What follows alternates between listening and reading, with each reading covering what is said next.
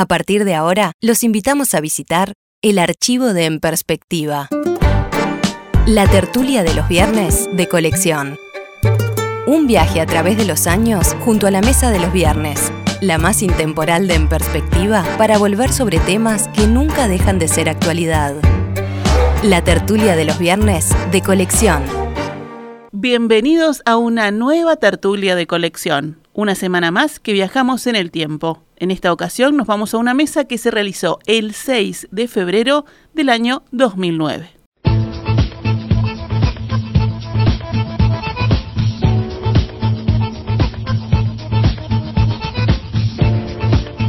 Seguimos con Carmen Tornaría, Mauricio eso. Carlos Maggi y Alberto Volonté.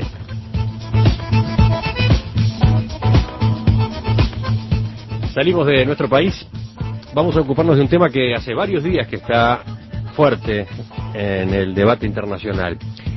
El Vaticano se vio forzado esta semana a dar explicaciones sobre la polémica que se suscitó por la reintegración en la iglesia del obispo Richard Williamson, del movimiento de Monseñor Lefebvre. ¿Y qué fue lo que tuvo que hacer ahora el Vaticano? Bueno, le exigió que se retracte de sus opiniones sobre el holocausto del pueblo judío. En un comunicado hecho público este miércoles, el Vaticano aseguró que antes de ser readmitido en sus funciones episcopales en la Iglesia Católica, Williamson debe tomar distancia de forma inequívoca y pública de sus declaraciones en las que negaba el holocausto.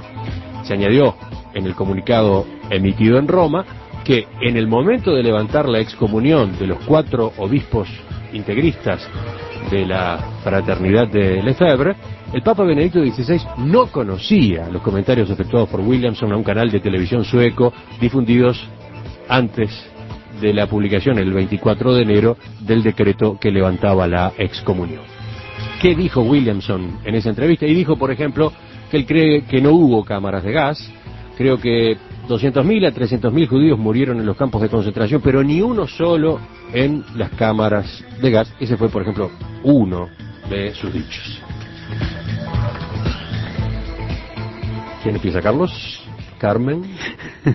Yo confieso que a mí este, me cuesta enormemente concentrarme y hablar de este tema. Debe ser por mi mentalidad laica, uruguaya, qué sé yo. Porque casi, casi, casi me parece de, de, de sainete. Eh, eh, las explicaciones, los sucesos y las soluciones que plantea la Iglesia católica, que plantea eh, el, el Papa este. Quiero decir que ni siquiera estoy de acuerdo, me parece un- una especie de anacronismo, una cosa insólita que exista un Estado Vaticano. Ya me cuesta reconocer que haya un, un, un Estado, ¿eh? un pedacito de, de- de país que pertenezca a una iglesia, lado de la mesa, a una, Alberto a una iglesia cualquiera, pero lo digo, lo, di- impactado. lo digo, lo digo, lo digo con la mayor sinceridad y sin sin ofender para nada, porque no tengo nada contra los católicos. Estoy hablando de un Estado de carácter religioso. Bueno, eso ya me complica eh, para razonar, para entender. Segundo, ahora, hay un conjunto de obispos ¿eh? que están en contra de los judíos porque los judíos no reconocen ¿eh? que Jesús es hijo de Dios.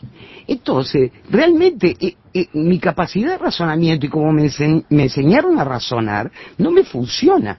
Porque, ¿qué- ¿qué problema hay con que alguien no crea que Jesús es hijo de Dios? ¿Judío o, o no judío? Es hay, una creencia. hay un pedido de A- ADN de los... Bueno, ahí está, vos te lo tomás para la risa, pero yo estoy hablando en serio. Bueno, alguien puede no creer que Jesús es hijo de Dios y para mi gusto no tiene por qué ser condenado, porque estamos en el mundo de las creencias. Pero ahora, Mira, mira, mira lo que dice eh, eh, uno de los pronunciamientos que se conoció esta semana. La Fraternidad Sacerdotal San Pío X, fundada por Marcel Lefebvre, deberá retractarse ahora públicamente de las acusaciones a los judíos de deicidio, porque ese es uno de los puntos delicados, y además condenar firmemente toda forma de negación del holocausto. bueno, entonces yo digo, Eso lo dijo el presidente del Consejo Central de Judíos de Alemania. Porque claro, los, ju- los judíos en este debate han, han jugado muy fuerte porque han quedado este, impresionados, choqueados, eh, heridos por estas declaraciones. Pero Emiliano, de yo este te digo una cosa, ¿no? ¿cómo los judíos no van a jugar muy fuerte? Pero además no son solo los judíos los que tienen que jugar fuerte. Yo no soy judía y juego fuerte. ¿Cómo alguien, y más una jerarquía dentro de determinada eh, religión, puede opinar que no existió un hecho histórico comprobable, pero además que no es no, no es una cosa discutible. Hay 6 millones de personas que se murieron de esa manera, que lo mataron. Eh, a mí me parece que hay- atrás hay- de todo esto hay algo mucho más trascendente. Así que, lo, que haya obispos que digan disparates es un hecho este, banal. Que el Papa, que tiene capacidad de, de infalibilidad, se equivoque, un hombre que está en un cargo que es de la esencia, su infalibilidad en cierta medida, es extraño. Pero atrás de esto hay otra cosa que es lo que importa. Atrás de esto está la mentalidad, una, una palabra que se dejó de usar y que es muy buena, y yo no puedo explicar esto sin emplearla. Hay regímenes que son transpersonalistas. El fascismo es transpersonalista, el nazismo es transpersonalista, el régimen soviético era transpersonalista. ¿Qué quiere decir? Que el sistema político importa más que cada una de las personas. Eso a nosotros nos rechaza de una manera visceral, porque ahí se da exactamente la esencia de la diferencia. Lo que es democrático es la persona, importa más que el sistema. Lo que es transpersonalista es el sistema importa más que las personas. El Papa pertenece a la facción transpersonalista por su formación, por su manera de pensar, por todo lo que dice y hace. Cuando él este, su- eh, supera la excomunión de estos obispos, está respondiendo a su grey, está respondiendo a su eh, facción. Es un transpersonalista. Lo que menos importa es lo que dijo el, este hombre, el Williamson, este que es un estúpido, este, que dice cosas, ese obispo, unas cosas muy tontas, ¿no? Dice que la, las torres de, las grandes torres de Estados Unidos fueron volteadas por la acción de la CIA. No sabe nada, no tiene ninguna prueba, este, dice cualquier cosa. No, son cosas banales, no importa. Lo que importa es que el Papa, por espontaneidad, de manera espontánea, por iniciativa de él, cree, sienta que tiene que meter esos obispos adentro de la iglesia, No. lo que es gravísimo. Después le pide que renieguen de ello. Es medieval. Ay, es decir, el. Papa tiene una mentalidad, no en esta, sino en muchas acciones, que nosotros no podemos entender porque es un hombre Carlos. que concibe políticamente el mundo de una manera Totalitaria. totalmente diversa que nosotros. Sí, pero Carlos, no, no, discrepo con, con esos argumentos tuyos por esto. Ese obispo y tres más, cuatro obispos, hace 21 años fueron excomulgados, en 1988. Vamos a recordar cómo pasaron las cosas. ¿Por qué fueron excomulgados? Porque un señor Lefebvre se le ocurrió nombrar los obispos, ungir los obispos, es más, ungir los sacerdotes y luego obispos sin autorización del Papa. Estamos hablando de 1988, hace 21 años. Los excomulga el Papa de la época, no este, porque habían realizado actos fuera del contexto y de las normas de la Iglesia. No tenía nada que ver las opiniones que estos señores, estos cuatro, y Lefebvre tenían sobre el pueblo judío. Sin Una embargo, pregunta te quiero hacer. sí, Eran contrarios o favorables al Vaticano II. enseguida, es que voy a eso, Carlos, ¿Qué escucho? voy a eso. ¿Por qué además, por qué además se declara la excomunión? Porque ellos no solo habían sido ungidos para ejercer las tareas sacerdotales y episcopales sin las normas de la Iglesia, pero además ese grupo, Lefebvre, y todos los que lo seguían renegaban del Concilio Vaticano II. Y el Concilio Vaticano II fue el que, entre otras cosas, puso en orden el nuevo pensamiento de la Iglesia y afirmó, sin riesgo a equivocación, de que el pueblo judío no había sido el responsable de la muerte de Jesús. Ese tema quedó en claro. Esas razones, la forma en que los ungió como sacerdotes, el desconocimiento al Concilio Vaticano II llevó hace 21 años a la excomunión. Ahora bien, cuando se excomulga, como cuando se levanta una excomunión en la iglesia, no es un proceso caprichoso, sino que supone años de análisis y estudios.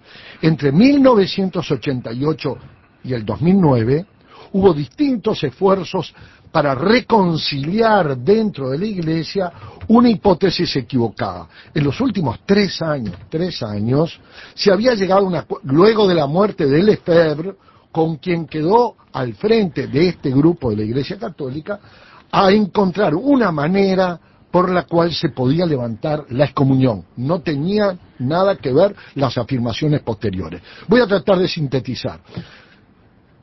El Papa les dijo, si reconocen oficialmente los dictados del Concilio Vaticano II y en primer lugar aceptan de que a Jesús no lo mató el pueblo judío, empezamos a analizar el levantamiento de la excomunión.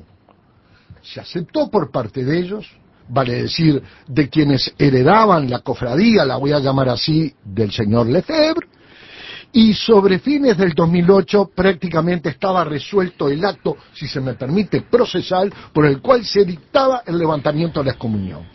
¿Qué pasó entre diciembre del 2008 a enero? Ya estaba, digamos, formalmente resuelta el levantamiento de la comunión por el simple motivo del reconocimiento del Concilio Vaticano II. Pero 48 horas antes, el acto en sí se formuló, si la memoria no me traiciona, creo que el 25-28 de enero. Y el 23 en declaraciones... 24, Bueno, estoy allí, Emiliano, gracias. Hace unas declaraciones individuales, uno de los cuatro. Este señor Williamson. Williamson, de origen inglés, que dirige el colegio y la formación de esta cofradía en la Argentina. Entonces el Papa, y esto es muy importante que lo comprobamos, reacciona inmediatamente, desacredita y dice, el levantamiento de la excomunión venía de antes y era por otro motivo. Yo de esto recién me enteré. Por lo tanto, en este momento detengo la readmisión, readmisión de este señor hasta que él tome distancia y se retracte de los dichos referente a negar el holocausto. Y reacciona ahora, reacciona esta semana. Cuando se enteró. Reacciona esta semana. Entre otras cosas, después que hubo un pronunciamiento que también fue muy eh, sorprendente porque no tiene antecedentes de, la canciller alemana Angela Merkel exigiéndole al Papa una posición más nítida en torno bueno, a este Yo diría, Emiliano, que le solicitó una declaración. Mm. No, no creo que le haya exigido. Le pidió al Papa una firme aclaración, sobre ese caso. Y debo decir algo que importa cuando el Papa se entera, nombra inmediatamente una comisión aclaratoria. Quiere decir que los días que fueron, entre el 24 y 25 de enero de este año, acá fue el tiempo que le llevó al Papa informarse, porque no es un irresponsable, de qué es lo que había sucedido. Eh, para mí es admirable la cultura que tenés sobre este tema y absolutamente respetable, pero quiero eh, eh, puntualizar algunas cosas. Primero, la negación del holocausto la eh, eh, mira la barra te está apoyando ahí. La declaración de, también siempre lo hace de, Carlos acaba de decirle que fue muy útil la información de contexto que aportó Alberto. los primeros en negar el holocausto este, han sido eh, los nazis en el juicio de Nuremberg. Y de ahí en más con todos los recursos que se habían apropiado y lo mantuvieron y lo llevaron para la Argentina y lo llevaron para Brasil y Chile y andan todavía en la vuelta este, em, mantienen esa teoría. Quiere decir que no es más que repetir este, las palabras de una concepción. Pero hay algo eh, que va más allá del discurso y es que afirmaciones como la de Lefebvre o las que tenían eh, eh, la que tenía la Iglesia, por ejemplo, la doctrina del desprecio, fueron la base para que en Europa, por ejemplo, antes de la eh, Segunda Guerra Mundial, antes del nazismo, hubieran progromos con asesinatos, incendios de aldeas de judíos, este, eh, prohibición para llegar a determinadas, a la posesión de tierra, eh, o, a, este, o a seguir adelante con carreras este, profesionales. es decir, que eh, todo eso fue tremendamente costoso. Además, lo que se reclama, la primera cuestión, que responsabilizar a un pueblo este, de e, ese hecho, en última instancia, podríamos decir que fue un problema entre judíos, porque a fin de cuentas era una corriente de Jesús. Los evangelistas, eran todos. no, había, ningún español ahí. Sí, señor. Digamos, quiere decir que no tenían, es decir, que la expulsión de los judíos de España no tiene que ver con eso, digamos, porque después parece que reapareció Santiago ahí este, en La Coruña.